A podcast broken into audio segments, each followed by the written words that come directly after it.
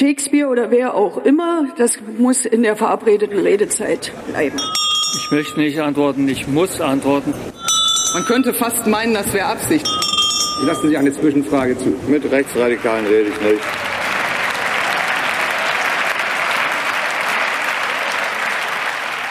Schönen guten Tag, hier ist der Bundestalk, der Politik-Podcast aus der Taz. Seit Mittwoch wird Lützerath geräumt. Das kleine Dorf an der Kante des rheinischen Braunkohlereviers Garzweiler, das zu einem Symbol für den Protest gegen fossile Energie und für die Klimabewegung insgesamt geworden ist und zu einem echten Problem für die Grünen. Ausgerechnet unter einem grünen Wirtschaftsminister im Bund und einer grünen Wirtschaftsministerin in NRW soll der Energiekonzern RWE das Dorf abreißen dürfen. Darunter liegt jede Menge Kohle, die dann abgebaut werden soll. Obwohl wir aus der Kohle aussteigen wollen. Um das zu verhindern, also den Abbau, nicht den Ausstieg, ist Lützerath von Klimaaktivisten und Aktivistinnen besetzt worden und die werden seit gestern von der Polizei geräumt. Wir wollen jetzt hier über die Gesamtgemengelage sprechen. Und heute, das ist ganz wichtig, im Augenblick ganz besonders, weil die Lage so volatil ist. Heute ist Donnerstag, der 12. Januar am späten Nachmittag. Es ist also der zweite Tag der Räumung. Zu links, zu utopisch, zu Klima. Zu kaufen. Die Wochentaz. Die neue linke Wochenzeitung. Immer samstags neu am Kiosk. Ich bin Sabine am Orde, ich bin innenpolitische Korrespondentin der Taz und mit mir sind zwei KollegInnen hier im Studio und vielleicht stellt ihr euch zuerst vor. Ja, hallo, Susanne Schwarz, ich bin äh, Klimaredakteurin im Ressort Wirtschaft und Umwelt der Taz. Und Tobias Schulze, ich bin im warmen und trockenen Parlamentsbüro der Taz für die Grünen zuständig. Ja, und dann haben wir noch eine Kollegin, die derzeit in Lützerath ist und äh, die ist zugeschaltet und wir hoffen, dass die Leitung hält. Annika, äh, stell dich doch auch mal kurz vor. Ja, gerne. Mein Name ist Annika Reis, ich bin Redakteurin im Klimahub der Taz und seit dem 2. Januar in Lützerath vor Ort. Ah, seit dem 2. Januar schon, okay. Das steht, genau. Die Frage steht, äh, steht hier auch auf meinem Zettel, aber vielleicht machen wir es so, dass du einmal erst erzählst, ähm, wo du genau bist und wie die Lage im Augenblick ist, was du siehst, wo du sitzt und so weiter. Okay, ich befinde mich jetzt gerade im unser aller Camp. Das ist äh, ein sogenanntes Ausweichcamp in Keinberg. Das ist äh, vier Kilometer von Lützerath entfernt. Ähm, das Camp ist angemeldet und ist auch eine Anlaufstelle für alle Menschen, die aus Lützerath geräumt werden. Ähm, hier befinde ich mich jetzt seit circa zwei Tagen. Warst du in der Zeit nochmal in Lützerath? Ähm, ich habe mich äh, in den letzten zwei Tagen immer wieder nach Lützerath aufgemacht und habe halt am Ortsausgang, genauso wie viele andere, immer wieder Aktivisti in Empfang genommen, die halt aus Lützerath geräumt wurden und einen Shuttle-Service brauchten zurück zum Camp. Die Lage ist einfach ähm, so, dass man wirklich seit offiziell die Räumung begonnen hat und das war gestern, äh, von der Polizei nicht mehr durchgelassen wird, auch PressevertreterInnen wird, es sehr, sehr schwer gemacht, nach Lützerath reinzukommen. Und deswegen kann man immer nur noch ein paar hundert Meter den Ortseingang ja, hinauflaufen und wird dann relativ schnell und äh, zum Teil unfreundlich von der Polizei darauf hingewiesen, dass man sich nicht weiter in die Evakuierungszone vorbewegen darf. Ähm, wie wie sieht's denn da aus? Also wenn du in Lützerath warst und ähm, äh, da ein paar hundert Meter reinlaufen könntest, wie, wie, wie sieht es im Augenblick da aus? Was passiert da genau? Die Polizei hat ähm, gegen Mittag gestern angefangen, einen doppelreihigen Bauzaun um das Dorf herumzubauen und das war auch schon so angekündigt. Zusätzlich stehen halt einfach, also es ist quasi ähm, ja im Prinzip das gesamte Dorf und das Dorf ist nicht so groß, das gesamte Dorf, aber vor allem diese Evakuierungszone mit ähm, Polizeitransportern, ja, einmal umsäumt, könnte man fast sagen. Ähm, das Polizeiaufgebot ist wahnsinnig hoch und viel mehr sieht man leider nicht mehr, eben weil man nicht mehr wirklich nah rankommt. Man sieht noch die Baumhäuser aus der Ferne. Es ist sehr, sehr schwer auszumachen, was sich im Einzelnen in Lützerath abspielt. Ähm, hast du eine Vorstellung davon, wie viele Besetzer und Besetzerinnen noch da sind und wie viel schon ähm, rausgebracht worden sind oder gegangen sind? Also was äh, jetzt aktuell heute passiert ist, ist, dass die Scheune des Landwirts Erkhard Heukamp, den man ja auch kennt, geräumt wurde, indem sich circa 60 bis 70 AktivistInnen verbarrikadiert hatten. Ähm, die sind quasi im Laufe des Tages, also oder viele davon im Unser aller Camp angekommen Und andere größere Strukturen, wie zum Beispiel auch Paulas Hof, werden aktuell noch geräumt, sind aber noch nicht fertig geräumt. Ähm, viele Bodenstrukturen und Aktivisten, die in den Bodenstrukturen waren, äh, wurden bereits aus dem Camp rausgebracht. Aber die Fluktuation ist so hoch und ähm, die Menschen sind auch, ähm, naja, danach auf allen möglichen Wegen unterwegs. Ähm, es kommen davon nicht alle ins Camp, dass es wirklich sehr, sehr schwer zu überblicken ist. Auch der Blick nach innen ist einfach erschwert, eben weil auch der Presse, der, also der Weg hinein so schwer gemacht wird. Mm. Die ähm, äh, BesetzerInnen, die da vor Ort sind, was sind das für Leute? Welcher Teil der Klimabewegung ist da? Ich glaube, das ist äh, ja sehr, sehr schwer unter nur ein Label zu fassen. Ich habe zumindest auch äh, bei den verschiedenen Malen, die ich in Lützerath war, die verschiedensten Menschen kennengelernt. Das kann man sowohl ähm, über die Altersspanne sagen, als auch die Vorerfahrungen im Aktivismus, als auch ähm, ja verschiedene ursprüngliche politische Richtungen. Ich habe da nämlich gerade da das Gefühl, dass sehr, sehr viele Leute sich durch diesen Ort und vor allem auch den Blick auf diesen gigantischen Tagebau tatsächlich davon überzeugen haben lassen, dass es diesen Ort zu verteidigen gilt. Zumindest habe ich das oft gehört. Und der hat eigentlich insofern viele Leute zusammengebracht und viele Unterschiede eigentlich klein werden lassen und sie halt quasi unter diesem gemeinsamen äh, Protest für dieselbe Sache einstehen lassen. Also so genau Einschlag Menschen ist es auf jeden Fall nicht. Es sind sehr, sehr viele verschiedene Menschen. Ich finde das ja von außen betrachtet gerade total überraschend, wie breit der Protest zu sein scheint und dass die Klimabewegung ähm, ja da jetzt mal wieder gemeinsam einen, einen Ort und ein Symbol gefunden hat. Ähm, kam das für dich auch überraschend oder wenn ich dir jetzt so zuhöre, würde ich sagen, du hast es vielleicht eher schon geahnt? Mm, ich habe es nicht unbedingt äh, geahnt. Mich hat es immer wieder auch überrascht, auch mit äh, was für einem Einsatz die unterschiedlichsten Leute dabei waren ähm, und mit was für einer Überzeugung. Gerade weil man das äh, ja auch feststellen kann, dass das die Protestform Besetzung keine ist, die sonderlich ähm, ja frei von Vorurteilen wäre. Und äh, ja, doch hat es irgendwie der Ort mit vielen Menschen gemacht, dass sie das, ähm, dass sie da mitmachen wollten. Wie läuft denn die Räumung genau ab? Kannst du das sagen? Wie äh, friedlich oder wie viel Gewalt ist da auch im Spiel von beiden Seiten? Äh, friedlich kann man diese Räumung aktuell leider nicht nennen. Also ich selber und auch viele Aktivistinnen und auch Pressevertreterinnen sind sehr, sehr schockiert über die mh, mm, über das schnelle und rabiate Vorgehen der Polizei, kann man, glaube ich, sagen. Ähm, also auch da äh, zum Beispiel bei Strukturen, die in der Höhe sind, ähm, kommen immer wieder Meldungen rein, dass da die Sicherheit der Aktivistinnen, die die besetzen, massiv gefährdet werden, dadurch, dass Sicherheitsmaßnahmen, die eigentlich eingehalten werden müssten, die natürlich auch strategisch die Räumung in die Länge ziehen könnten, nicht eingehalten werden. Ja klar, dadurch kann natürlich schneller geräumt werden. Die Frage ist nur, ob wirklich, naja, da irgendwie jedes Risiko auch bedacht wird. Und von Seiten der ähm, Aktivisten und Aktivistinnen, wie sieht's da aus? Also da hörte man ja irgendwie von der Polizei zumindest äh, so zwei, zwei Seiten eigentlich, dass am Anfang irgendwie schon Sachen geworfen würden, auch Molotow-Cocktails, aber dass die meisten eigentlich friedlich seien. Ähm, wie schätzt du das ein?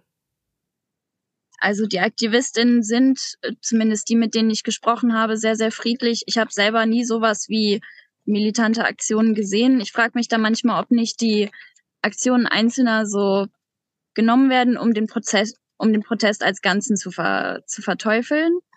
Genau, also ich hoffe einfach nur, dass da Aktionen Einzelner genau nicht irgendwie als äh, Symbolbild für den ganzen Protest dienen. Und ich selber habe es halt nicht gesehen.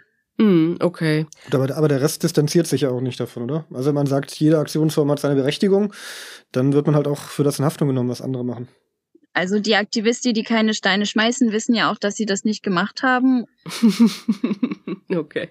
Ähm, du hast ja äh, vorhin ein paar Mal gesagt, unser aller Camp. Das heißt, du bist sozusagen mit äh, anderen PressevertreterInnen und mit ähm, Aktivisten und Aktivistinnen gemeinsam untergebracht. Ähm, genau, also die äh, Campstruktur sieht halt quasi vor, dass das Camp ähm, naja, von allen eigentlich besucht werden kann, von allen Menschen, die halt hier irgendwie den Protest in Lützerath äh, mittragen in jeglicher Form. Und ähm, hier kommen eigentlich die verschiedensten Menschen zusammen, denn auch die PressevertreterInnen, die natürlich in die Aktion gehen, äh, haben am Ende des Tages äh, krasse Erfahrungen gemacht und äh, sitzen dann hier am Lagerfeuer und tauschen sich mit allen Menschen aus.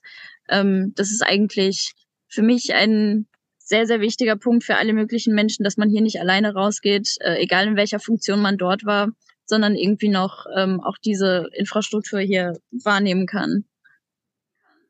Äh, wenn man so eng dran ist und äh, die Ziele unterstützt, ist es äh, nicht schwierig, quasi so eine journalistische Distanz zu halten? Mm. Ja, ich glaube, das äh, ist gerade, glaube ich, wenn man ähm, Klimajournalismus macht, äh, wo man ja auch, genau, man, man steht natürlich hinter den, hinter den Forderungen äh, der AktivistInnen.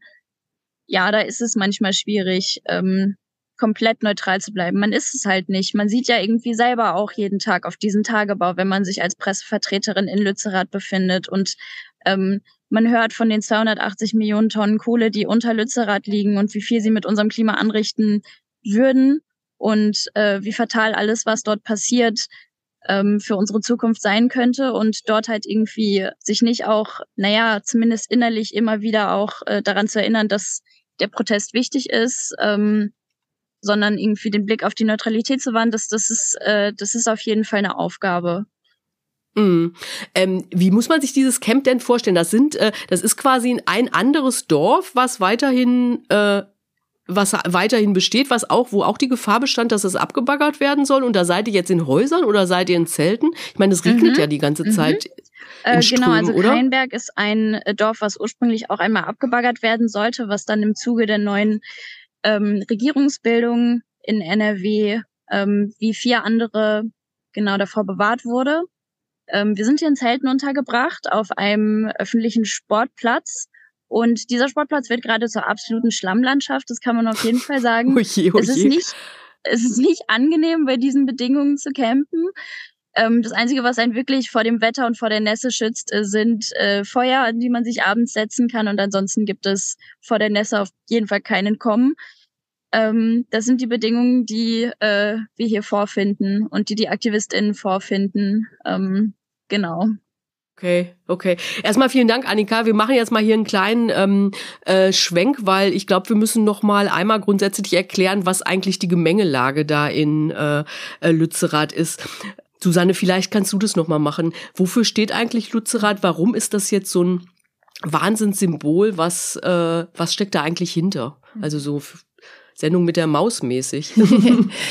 ja, also Lützerath ist ein äh, Ort in Nordrhein-Westfalen, der schon sehr, sehr, sehr lange äh, abgebaggert werden soll für die Ausweitung des Tagebaus Garzweiler 2 von RWE, also vom Energiekonzern RWE. Ähm, Lützerath ist schon lange mehr oder weniger umgesiedelt, also das ist äh, äh, Annika hat schon den Landwirt Heukamp erwähnt, der war da sozusagen einer der allerletzten, äh, die vor ein paar Monaten ihr ihr Gelände noch äh, verkauft haben. Das heißt, äh, Lützerath gehört eigentlich mittlerweile RWE. Und niemand von den ursprünglichen BewohnerInnen wohnt da noch, ne? Oder? Meines Wissens nicht mehr, mhm. ja. Ähm, also Lützerath ist mehr oder weniger unbewohnt und es gab eben vor ein paar Monaten diesen Deal zwischen äh, Bundesregierung, äh, auch der nordrhein-westfälischen Landesregierung und RWE ähm, zum Kohleausstieg. Äh, betont wurde immer, es geht darum, den Kohleausstieg auf 2030 vorzuziehen im westdeutschen Kohlerevier, also in NRW. Ähm, Ursprünglich war 2038. Genau, geplant. um acht Jahre vorzuziehen. Aber Teil dieses Deals ist natürlich auch, dass jetzt in der Energiekrise Kohlekraftwerke, die eigentlich schon vom Netz gehen sollten, länger laufen werden. Und ähm, ja, was zu den Dörfern noch zu sagen ist, also wie Lützerath, ähm, im Zuge dieses Deals wurden fünf Dörfer gerettet, die eigentlich abgebaggert werden sollten. Und Lützerath war aber eben nicht dabei. Ähm, du hast jetzt schon ein paar Mal auf diesen Deal äh, äh, verwiesen. Das ist ja ähm, eine Vereinbarung, die unter anderem äh, oder stark aus grüner Hand kommt. Also weil wir, weil Robert Habeck im Bund Wirtschaftsminister ist und Mona Neubauer in Nordrhein-Westfalen ähm, Wirtschaftsministerin ist, also beides grüne Politiker.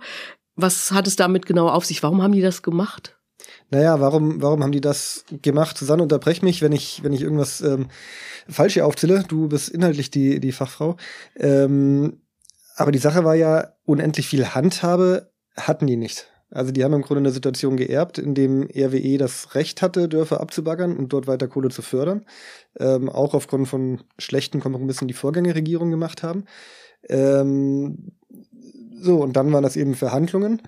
Ähm, die beiden hatten was zu geben, konnten sagen, hier die Genehmigung, irgendwie noch länger Kraftwerke zu betreiben, etc. Ähm, mussten aber natürlich auf der anderen Seite auch Zugeständnisse machen. Und ich frage mich jetzt schon die ganze Woche, ich muss auch morgen noch einen Kommentar dazu schreiben, aber ich, ich, ich frage mich die ganze Zeit, ähm, was was hätten sie eigentlich mehr machen können? Also hatten sie denn wirklich mehr Handlungsspielraum, um da noch mehr rauszuholen, aber sie waren halt irgendwie zu blöd und für den RWE zu nett und, und haben es deswegen nicht getan? Ähm, ja, oder war das nicht vielleicht auch schon das, das Ende der Fahnenstange und viel mehr Spielraum gab es auch einfach nicht? Hm. Ja, man muss ja sagen, dass der, die ganze Sache kommt ja aus diesem unglaublich komplizierten Jahr 2022, wo es eben eine Energiekrise infolge des äh, russischen Kriegs in der Ukraine gab. Und ich glaube, das war einer der Ausgangspunkte. Ähm, man musste, um Gasmangel auszugleichen, äh, Kohlekraftwerke länger am Netz lassen. Und die zweite Geschichte ist natürlich, dass schon im Koalitionsvertrag der Ampel ja drin steht, wir wollen idealerweise äh, den Kohleausstieg auf 2030 vorziehen von 2038. Und ähm, ja, für das westdeutsche Kohlerevier hat man sozusagen diese beiden Ausgangslagen kombiniert und das dazu diesem einen Deal zusammengefügt. Ja, aber dass es im Koalitionsvertrag drin stand, wir wollen das machen, ist ja das eine. Das andere ist ja dann doch, dass man es handwerklich auch erstmal noch umsetzen muss. Man kann ja RWE auch nicht einfach so sagen, hier, äh, Stecker raus, tut uns leid und das war's. Also, dass man eine Einigung erzielen muss, ähm, das war doch klar. Jein, also ähm, man sieht ja jetzt an der Studienlage, die ist relativ kontrovers, ne, nicht sehr eindeutig. Und äh, das hängt damit zusammen, dass es ja vorher auch schon ein, ähm, also dass schon vorher absehbar war, die Marktlage ist so, Kohle wird relativ bald unwirtschaftlich. Ne, ähm, einfach durch den Emissionshandel auf EU-Ebene. Kraftwerksbetreiber müssen für jede Tonne CO2 ein Zertifikat kaufen bei steigenden Preisen für diese Zertifikate. Genau, das ist sozusagen auch das, was KritikerInnen jetzt gegen diesen Deal vorbringen. Die sagen, okay, ihr habt einen Kohleausstieg 2030 vereinbart, der höchstwahrscheinlich sowieso gekommen wäre. Äh, das heißt, das Ergebnis dieses Deals ist im Prinzip nur, dass jetzt Kohle länger läuft, ähm, was dann sozusagen von der Klimabilanz natürlich nicht gut ist. Gut, aber wenn man sagt, ab 2030 lohnt sich's eh nicht mehr wegen anderer Instrumente, ähm, dann könnte man ja auch sagen, die Forderung Kohleausstieg vorziehen, was ja aus der Klimabewegung auch immer kam, ähm, dass dieses Ziel im Grunde eh schon immer Quatsch war. Dass man an, von Anfang an hätte sagen sollen, wie schaffen wir es, die Menge an Kohle, die verbrannt wird, äh, zu reduzieren mhm. und da Zahlen festzulegen ähm, und uns von Jahreszahlen frei zu machen.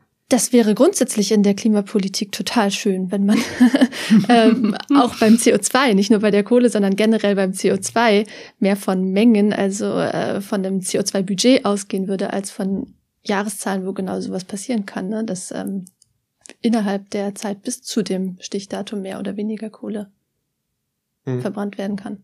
Und aber du, du würdest sagen, es wäre besser gewesen, wenn Habeck und Neubauer dann gesagt hätten, ähm, tja, RWE, auf unsere Forderung lasst ihr euch nicht komplett ein, dann gehen wir jetzt wieder auseinander. Wir machen hier keine Vereinbarung. Ihr dürft auf dem Papier bis 2038 weitermachen, wie ihr wollt. Ähm, wir hoffen aber und sind uns sowieso total sicher, dass es sich schon viel früher nicht mehr lohnen wird.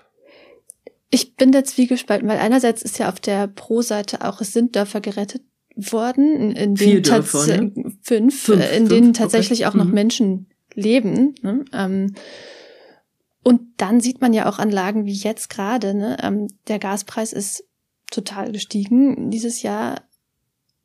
Und wenn das 2030 aufgrund von irgendetwas wieder so sein sollte, ne, dann ist auch nicht klar, ob das mit dem marktgetriebenen ähm, Kohleausstieg so klappt. Deswegen bin ich ja tendenziell auch eher ein Fan von Vereinbarungen. festen Vereinbarungen und Gesetzen, ne, weil marktgetrieben kann immer zu bösen Überraschungen führen. Aber trotzdem ist sozusagen strittig, äh, ja, welchen klimapolitischen Erfolg man jetzt diesem Deal wirklich zurechnen kann. Annika, vielleicht kannst du noch mal sagen, wie das äh, äh, unter den Aktivisten und Aktivistinnen diskutiert wird, diese Gesamtfrage mit dem Deal.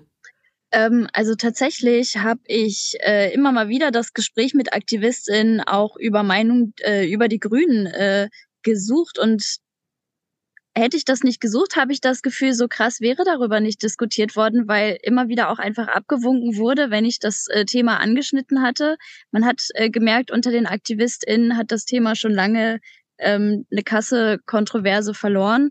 Man redet nicht drüber. Es ist klar, was da passiert wurde und dass die Grünen unter den AktivistInnen ihr Gesicht verloren haben. Und ähm, das äh, war nicht mal sonderlich emotional, sondern einfach ja, die Grünen sind halt nicht grün und beweisen es, indem sie hier gerade ähm, dieses Dorf zerstören für den weiteren, für die weitere Kohleverstromung. Wie viele Grünen-Mitglieder triffst du denn da so? Also ich meine jetzt nicht äh, unbedingt äh, SpitzenpolitikerInnen oder Abgeordnete, sondern einfach äh, einfache also, Mitglieder.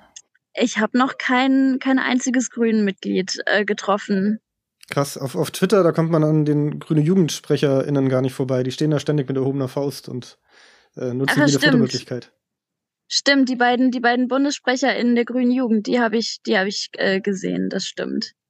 Was ist denn mit dem ähm, Argument der Energiemangellage? Das war ja ein starkes.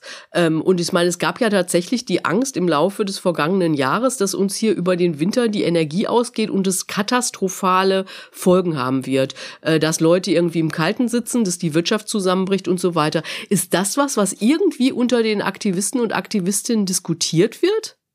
Mhm.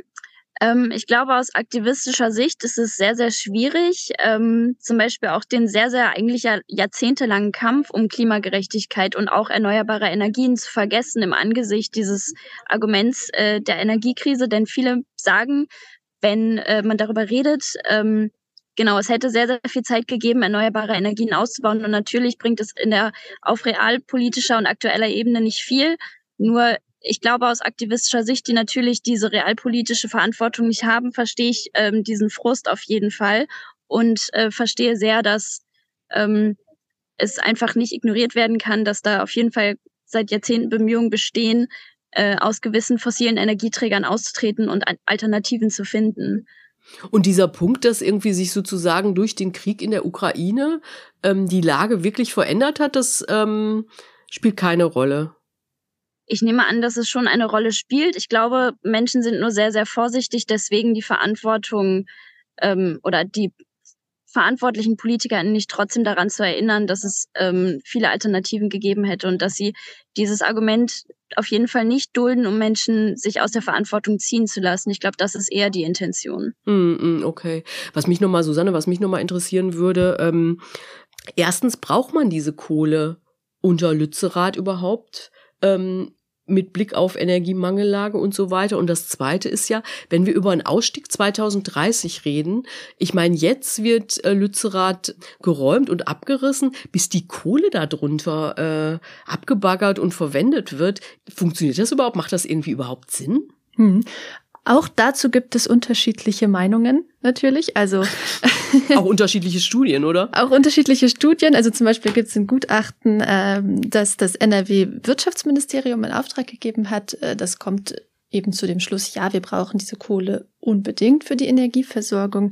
Ähm, und dann gibt es aber auch mehrere andere, die sagen, nee, das stimmt nicht. Äh, also zum Beispiel eine von der Europa-Uni Flensburg und der Technischen Universität Berlin und ähm, dem Deutschen Institut für Wirtschaftsforschung, also sozusagen gesammelte Expertise, die kommt zu dem Schluss, äh, nein, wir brauchen diese Kohle nicht. Ähm, dann gibt es eine ganz berühmte, mittlerweile ganz berühmte Studie von Aurora Energy Research, die auch sagt, wir brauchen es nicht. Ähm, ja, die gehen jeweils ein bisschen von unterschiedlichen Annahmen aus, äh, was den Strombedarf zum Beispiel im Jahr 2030 angeht. Ähm, dann ist teilweise, also bei der letztgenannten Studie zum Beispiel, ist nicht berücksichtigt, dass es, ähm, dass Kohle ja nicht nur zur Energieversorgung gebraucht wird, zurzeit zumindest in Deutschland, ne, sondern zum Beispiel auch als Rohstoff für die Industrie äh, zum Einsatz kommt. Ähm, das heißt, dieser Bedarf ist da nicht drin. Da ist dann die Frage, was, wovon gehen wir aus, wie viel brauchen wir äh, da im Jahr 2030. Ne? Also das sind ja einfach die Annahmen über, also die verschiedentlichen Annahmen über die Zukunft äh, ein bisschen unterschiedlich angesetzt und dann kommt es dazu. Mhm. Und wie, wie bewertest du das? Also kannst du sagen, was du eine ähm, einleuchtendere oder überzeugendere Studienlage findest? Oder ist es schwer zu sagen? Das ist schwer zu sagen, ja. Also man kann auf jeden Fall äh, sagen, das fußt sozusagen auf einer wackeligen Studienlage. Ne? Also ist auf jeden Fall nicht, äh, nicht eindeutig, äh, ja, wir brauchen das. Mich wundert ja, dass die Grünen und vor allem Neubauer, die Wirtschaftsministerin in NRW, ähm, dass die sich auf diese Ebene begeben haben. Ähm, also so Studie, ja, Studie gegen Studie sozusagen. Genau, weil ich habe es ja vorhin schon gesagt, ich bin mir nicht sicher, ob realpolitisch da wirklich mehr rauszuholen war für die Grünen. Ähm, sie hätten es aber auch einfach geschickt machen können und sich auch darauf zurückziehen, argumentativ. Ähm, und zu sagen, ja, wir, wir finden es jetzt echt auch nicht gut, aber es ging eben nicht mehr und, und wir haben politisch-rechtlich nicht die Handhabe gehabt. Ähm, indem sie sich diese Studien zu eigen machen, stellen sie sich aber auch inhaltlich hinter diesem Deal. Und das, wie gesagt, ein Stück weit unnötig, weil dadurch bleibt natürlich alles an ihnen hängen. Und so Leute wie ich, die, gut, ich habe jetzt äh, diese Woche auch mal die Studien aufgemacht, weil ich zum Thema geschrieben habe, aber eigentlich so tief will ich doch gar nicht ins Thema rein. Und ich glaube, die meisten anderen Leute, die jetzt nicht. Äh, dafür gibt's ja, dafür, dafür gibt's Susanne bei uns. und nee, also der, der Normalbürger und die Normalwählerin ähm, will das doch eigentlich auch nicht. Ähm, und entscheidet vielleicht sogar eher ein bisschen nach Gefühl. Hier kann ich den Grünen vertrauen, kann ich dem Habeck vertrauen, wenn die sagen, wir haben alles rausgeholt, stimmt das oder nicht, oder vertraue ich eher den anderen? Ähm, und ich glaube, dieses Vertrauen machen sie sich jetzt ein Stück weit kaputt, dadurch, dass sie sich eben auf Studien und Gutachten stützen und die sich zu eigen machen, obwohl die eben auf wackeligen Füßen stehen. Was heißt denn das überhaupt für die Grünen, diese ganze, ähm, diese ganze Chose jetzt? Ich meine, Annika hat ja gerade äh, gesagt, dass sozusagen bei den Aktivisten und Aktivistinnen klar ist, die Grünen sind unten durch. Ähm, es gab ja auf dem Parteitag, wo wir beide waren, Tobi, ähm, äh, diese echt heiße Debatte um Lützerath und die Frage, ähm, äh, wie sich da die Partei positioniert. Die ähm, Grüne Jugend hat ja einen Antrag eingebracht, dass es ein Moratorium geben soll. Ähm, und das ist ja wirklich nur total knapp auf dem Parteitag gescheitert. Ähm, was heißt das für die Grünen? Ist es irgendwie was, was Spalterisches? Was bedeutet das? Ähm, also ich glaube, es gab die große Hoffnung in der Partei und an der Parteispitze, nachdem das auf dem Parteitag durchging, dann auch durch den Bundestag relativ glatt durchging, keine grüne Gegenstimme, ähm, dass die Sache im Grunde ausgesessen ist. Dass man jetzt nochmal zu Jahresbeginn irgendwie ein paar blöde Bilder hat, aber irgendwie Augen zu und durch, so richtig juckt das ja keinen. Das sind halt diese äh, 100 Hippies, die auf dem Baum sitzen, Lützerath, aber aber dahinter steht nicht mehr viel und da kommt man dann schon ganz gut durch. Ich glaube, so langsam ähm, merken die Grünen auch, hoch, das wird ja vielleicht ein bisschen größer, ähm, ja, weil es eben ein sehr breiter Protest ist, auch, ich sag mal, eher gemäßigte konservative Organisationen aus der, aus der Umweltbewegung stehen dahinter. Es gibt offene Briefe, dass es weit in die Gesellschaft reinragt. Ähm, ja, und dadurch wird es jetzt vielleicht doch wieder ein bisschen schwieriger für die Partei. Ähm, und auch diese, ja, diese innere Spaltung, die vom Parteitag sichtbar wurde, merkt man jetzt so langsam schon auch wieder. Äh, heute Nike Slavik zum Beispiel, Bundestagsabgeordneter, hat getwittert, hier dieser Deal geht ja eigentlich gar nicht. Klar, 2030 ist ein Fortschritt, aber unterm Strich nicht gut. Ähm, aus Kreuzberg, Frau Bayram, die, die Abgeordnete, hat einen offenen Brief dagegen unterzeichnet. Also es, es bröckelt so langsam wieder. Annika, willst du was sagen? Ja, genau. Also ich wollte an der Stelle einmal ein paar Eindrücke teilen, die ich auch von Aktivistinnen die letzten Tage mitbekommen habe und vor allem einen Menschen, der mir gesagt hat, dass er Jura studiert und sich nicht wundern würde, beziehungsweise sich eigentlich wundern würde, wenn dieser Polizeieinsatz auch hier in Lützerath nicht im Nachhinein als verfassungswidrig erklärt würde, ähnlich wie im Hambacher Forst, was ich äh, auch schon ein, zwei andere Male gehört hatte, interessanterweise, und was für mich ähm, so ein bisschen auch diesen Eindruck illustriert, dass ähm, das in Lützerath ein wahnsinnig effektives Symbol geworden ist. Und natürlich Symbol ähm, absolut auch mit Vorsicht zu genießen, denn natürlich geht es ja auch um reale Emissionen, die zu erwarten sind, wenn diese Kohle verbrannt wird, die unter Lützerath liegt. Und dennoch frage ich mich, was äh, über diesen Polizeieinsatz, über diese Räumung, über die Abbaggerung dieses Dorfes auch noch in Monaten und Jahren gedacht wird und inwieweit das hier wirklich gerade ein absoluter Turning Point äh, ist in einer Geschichte ähm, ja der äh, Antikohlebewegung, aber auch ähm, einiger Fehlentscheidungen äh, der Grünen und ähm, einige oder einige Entscheidungen der Grünen, die im Kontrast stehen zu etwas, was sie ähm, gesagt haben, als sie noch nicht in Regierungsverantwortung waren. Und da gilt es, glaube ich, auf jeden Fall zu beachten, dass äh, das hier gerade eine Aufmerksamkeit bekommt, äh, mit der auch ich und viele andere nicht gerechnet haben.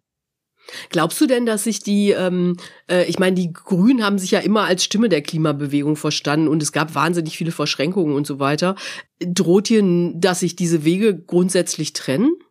Vielleicht einmal ganz kurz, es tritt jetzt gerade der Fall ein, dass mein Laptop, glaube ich, in Kürze tatsächlich schlapp macht. Die Kälte und Zoom ziehen sehr, sehr viel Strom.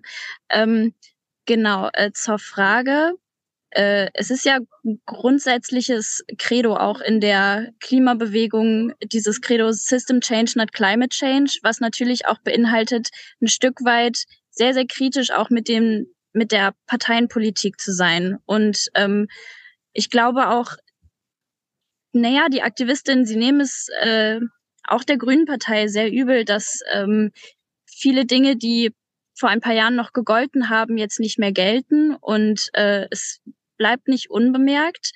Und ähm, diese, diese Trennung könnte schon stattfinden. Also dass man die Grünen hier gerade nicht als äh, Stimme der Klimabewegung sieht. Ähm, genau, das habe ich äh, schon gesagt. Und ich glaube, das äh, ist eine Entwicklung, die könnte sich gerade durch Lützerath auf jeden Fall verstärken. Mhm.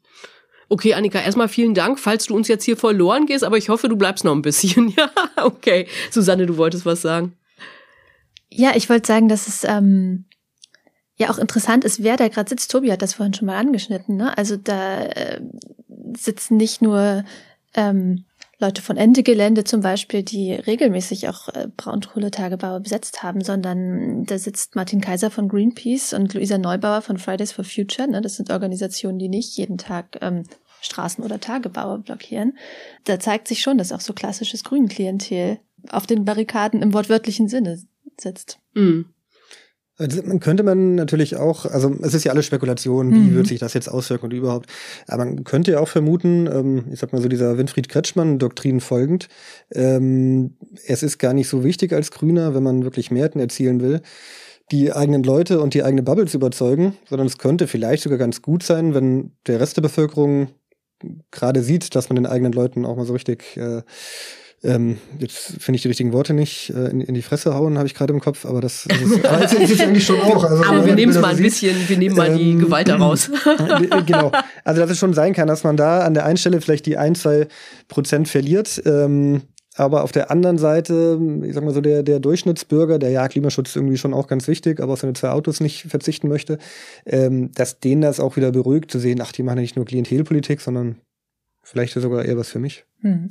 Ja, die Grünen haben solche Fälle ja auch schon äh, überlebt, meines Erachtens ohne große politische Schäden. Ne? Also zum Beispiel? Zum Beispiel ähm, damals in Hessen auf Landesebene auch in der Regierung ne, die Räumung vom Dannenröder Forst, äh, die Genehmigung vom Kohlekraftwerk Moorburg in Hamburg und so. Ne? Also es gab schon so Fälle, die die Grünen Basis auch echt vor den Kopf gestoßen haben.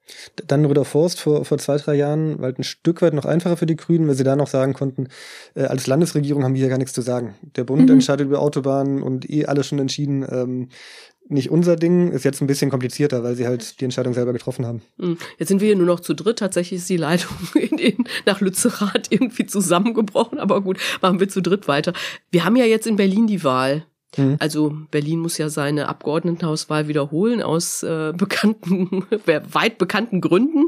Da ist ja in den Umfragen es tatsächlich knapp zwischen der SPD und ähm, den Grünen. Und es wäre natürlich ein echter Coup, wenn die, äh, wenn die Grünen die regierende Bürgermeisterin stellen könnten. Ist, könnte es sein, ich meine, Berlin ist ja schon äh, äh ziemlich klimabewegungsaffin, dass genau das die Grünen die entscheidenden Stimmen kostet? Ja, könnte sein. Ähm, also ich glaube nicht, dass es für die breite Masse hier das wahlentscheidende Thema wird, weil ich meine, man, man liest das ja immer mal wieder in der Zeitung, Berlin hat so viele Probleme, die hausgemacht sind und hier vor der Haustür spielen, ähm, dass da Lützerath nicht wahlentscheidend ist. Aber klar, es gibt Leute, denen das Thema richtig wichtig ist. Viele Leute aktiv in der Klimabewegung kommen aus Berlin, wählen hier, ja, oder wählen dann halt äh, vielleicht nicht, bleiben dann vielleicht lieber zu Hause, wählen die Linke, wählen die Klimaliste vielleicht, äh, die es ja auch gibt als Kleinstpartei. Ähm, das sind dann vielleicht nur ein paar tausend Leute, aber ja, es könnte knapp werden. Und klar, dann könnte das den Ausschlag geben und ähm, das ist den Berliner Grünen schon auch bewusst. Die Sorge gibt's da. Hm. Äh, ich habe heute ähm, irgendwo gelesen, dass Janine Wissler, also die äh, äh, Spitzenfrau der Linkspartei, ja unter anderem dort ist. Ne? Also die, hm. die nutzen es schon ja. auch, muss hm. man sagen.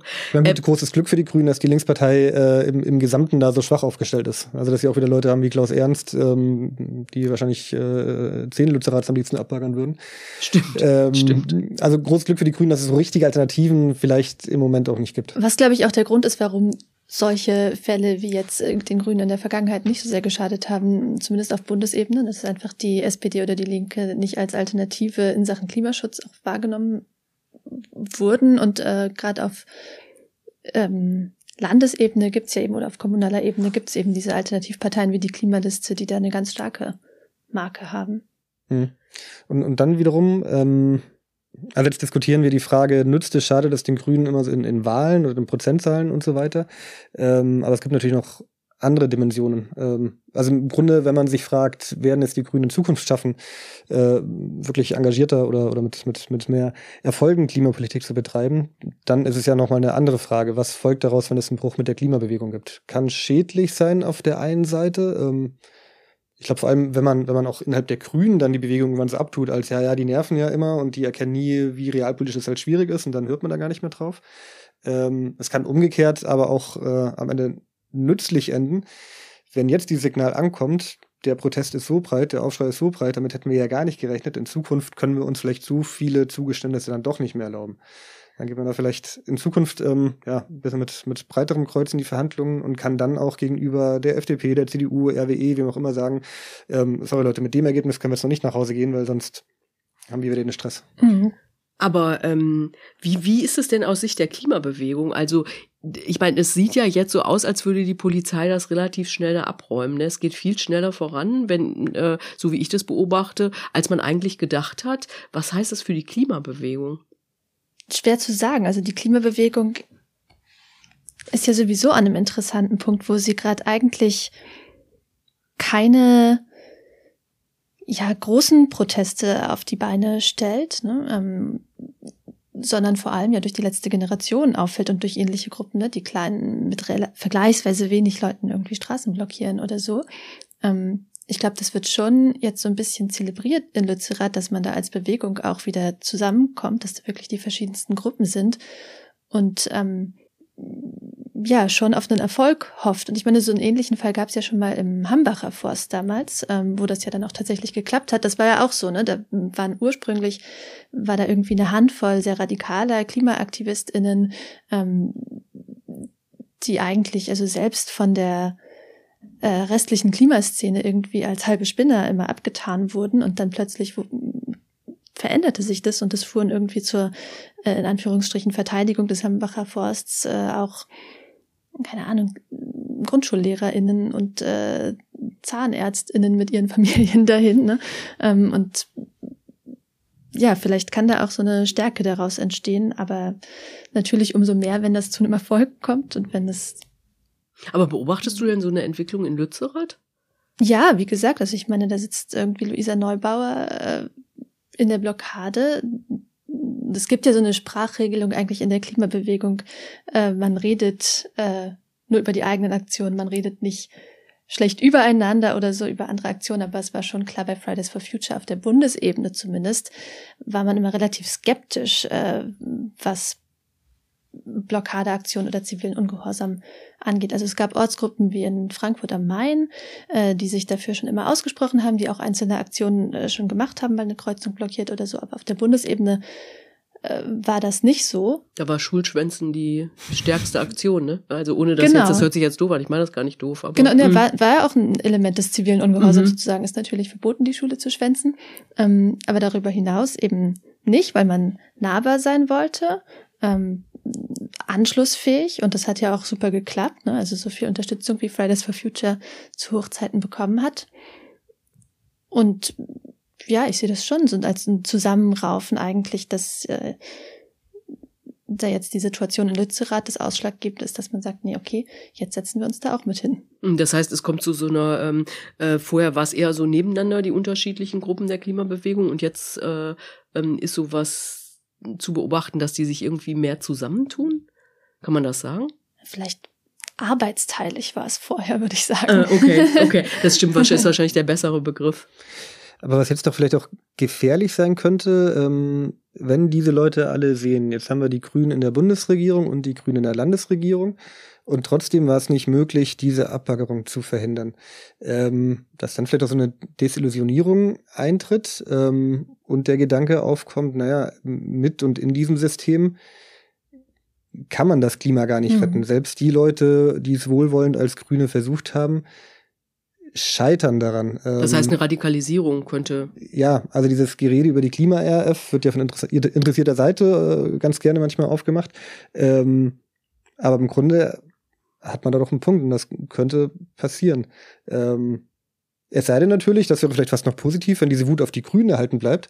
Also solange die Bewegung mehrheitlich denkt, Habeck hätte ja mehr rausholen können, aber der, der wollte halt nicht, ist zu konzernfreundlich, ähm, dann ist ja im Grunde noch Hoffnung. Dann kann man auf die Grünen immer noch einwirken und sagen, macht es doch besser. Aber wenn äh, die Grünen es schaffen, die Bewegung davon zu überzeugen, dass sie es ja echt schon versucht haben und mehr geht nicht, ja, also dann wird es vielleicht gefährlich diese, dieser Vergleich zur äh, RAF ist echt ein schwieriger, weil von diesen gezielten Attentaten, die es gab, irgendwie, äh, ich meine, die haben eine Menge Leute getötet, davon ist es alles Lichtjahre entfernt. Aber wenn man mal ähm, von dem Begriff weggeht und die Frage stellt, könnte es zu einer Radikalisierung äh, führen, dann ist ja der Gedanke, den du ausgeführt hast, Tobi, gar nicht äh, so weit weg. Wie siehst du das denn, Susanne?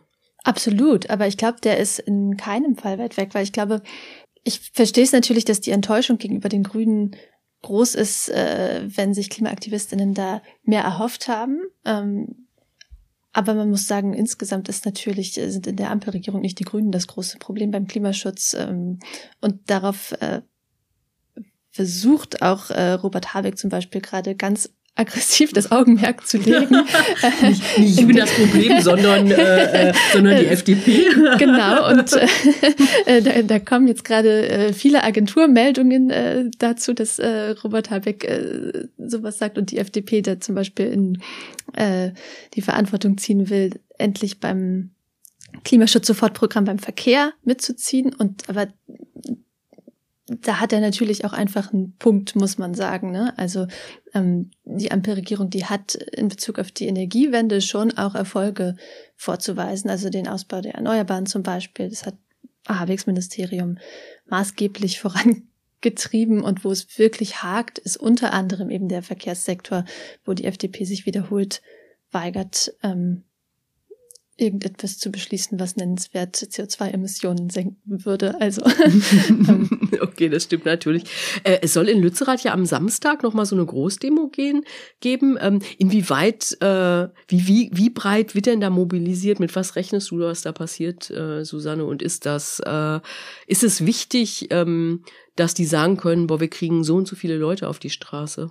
Also das machen sie auf jeden Fall. Also das ist äh, eine Großdemonstration, wo wieder verschiedene Verbände zusammen aufrufen, also klassischen Umweltverbände, BUND, WWF, ähm, als auch Fridays for Future und alle Dörfer bleiben. Das ist so eine Initiative lokal vor Ort in NRW, also die da diese Kohledörfer eben retten möchte. Und ähm, die OrganisatorInnen gehen von mindestens 6000 Menschen aus. Mhm. Okay. Das wäre schon ordentlich dafür, dass man da sozusagen, dass das nicht in Berlin im Zentrum ist, sondern dass man da eben nach Lützerath bei Aachen äh, fahren muss. ähm, ja. Mhm. Aber die dürfen dann nicht durch Lützerath durchmarschieren, oder? Nee, die treffen sich in Keienberg, also da, wo Annika jetzt gerade äh, ist, also ein Ort äh, dicht bei. Äh, und, Vier Kilometer äh, entfernt, sagte sie, ne? Genau, mhm. und die laufen dann in Richtung äh, Lützerath auf eine nahegelegene Fläche drauf, also nicht direkt durch Lützerath. Ja, die äh, Polizei lässt ja niemanden mehr nach Lützerath rein. Ne? Mhm. Also das hat sie ja irgendwie gerade ganz gut beschrieben eigentlich. Gibt's noch was, was wichtig wäre? Irgendwas hatte ich gerade noch. Ja, man muss doch jetzt auch nach vorne schauen, sagen die Grünen immer. Also der Wissing ist ja das eine, aber was, was sie auch immer sagen, äh, hier jetzt der Kohleausstieg im Osten 2030, mhm. das, das wäre doch so wichtig. Da wollte ich mal wissen von dir, Susanne, ähm, ist das denn so wichtig und äh, klappt das? ähm, klar ist das wichtig, ne? weil das ist ähm, eben das äh, rheinische Kohlerevier ist eben nur die eine Seite. In der Lausitz äh, laufen weiter Kohlekraftwerke, auch nach 2030, also bis 2038 eben weiterhin. Und ähm, das wird eine knallharte politische Auseinandersetzung, äh, weil in der Lausitz hat sich bisher noch niemand wahnsinnig glücklich gezeigt über äh, diesen Vorstoß von Habeck, der das nämlich schon gesagt hat. Er will eine ähnliche Vereinbarung eigentlich mit der, also wie jetzt mit RWE, mit der LEAG machen, also mit dem Konzern, der in der Lausitz äh, die Kohlekraftwerke betreibt. Und ähm, ja, also bei der LEAG gibt es ganz zurückhaltende Äußerungen. Man müsse das jetzt erstmal prüfen mit der Versorgungssicherheit und so weiter. Und äh, die Ministerpräsidenten äh, der betroffenen Länder in also Brandenburg, Sachsen-Anhalt, Sachsen, die haben auch schon einen ganz bösen Brandbrief an Olaf Scholz geschrieben, also an den Bundeskanzler, äh, in dem drin stand, dass sie sich sehr unter Druck gesetzt fühlen und dass das eigentlich alles nicht ginge und dass es rechtliche Sicherheit geben sollte. Und im Kohleausstiegsgesetz steht eben 2038 drin. Also da läuft Habeck bisher keine offenen Türen ein, sagen wir es mal so. Aber wenn doch, wie, wie wir jetzt vorhin auch schon gelernt haben, ab 2030 eh die Kohle so teuer ist und das lohnt sich dann gar nicht mehr, mhm. ähm, könnte man auf der einen Seite nicht sagen, dann ist uns jetzt dieser Ostkohleausstieg 2030 auf dem Papier auch nicht so wichtig. Oder äh, andererseits, diese, diese Ostministerpräsidenten, müssten die nicht eigentlich sagen, ja, okay, weil, weil ja eh die Gefahr da ist, dass es sich ab dann nicht mehr lohnt, sollten wir jetzt vielleicht doch noch schnell eine Vereinbarung treffen, die dann vielleicht auch wieder Vorteile für uns äh, beinhalten könnte. Ja, das wäre clever. ähm, wie gesagt, also marktgetrieben kann es dir halt immer passieren, dass es dann einfach aufgrund von irgendwelchen externen Schocks doch nicht klappt. Deswegen an und für sich ist es, glaube ich, äh, sinnvoll, eine feste Vereinbarung zu treffen. Zu welchem Preis muss man dann sehen. Ähm, mhm. Aber Habeck ist ja jetzt schon zwischen allen Stühlen, ne? Also ich meine, die, äh, die ihn eigentlich unterstützen sollten bei so einem Deal, sind total auf der Zinne und äh, äh, in den Ostländern irgendwie die MPs wollen das auch nicht und äh, ist echt eine, gar nicht so eine einfache Situation, oder? Das, er ist nicht zu beneiden um ja, seinen niemand, Job. Niemand ja. hat gesagt, es wird Spaß machen, wenn man Vizekanzler wird. okay, dann machen wir jetzt hier einen Punkt, oder? Oder wollt ihr noch irgendwas loswerden? Nee, muss nicht. Nee. Nö, okay, Feierabend. gut. Wenn ihr uns etwas zu sagen habt, schreibt uns gerne unter bundestalk.taz.de. Und wenn euch der Podcast gefällt, könnt ihr ihn abonnieren und äh, liken und weiterempfehlen. Ähm, zum Schluss geht noch ein Dank an Anne Fromm, die diesen Podcast redaktionell begleitet, und an Nikolai Kühling, der technisch alles umsetzt. Und wir hören uns, wenn ihr wollt, nächste Woche wieder. Bis dahin, tschüss. Tschüss. Ciao. Schönes Wochenende. Vielen Dank. Noch nicht Moment. So, damit ist das jetzt hoffentlich auch erledigt.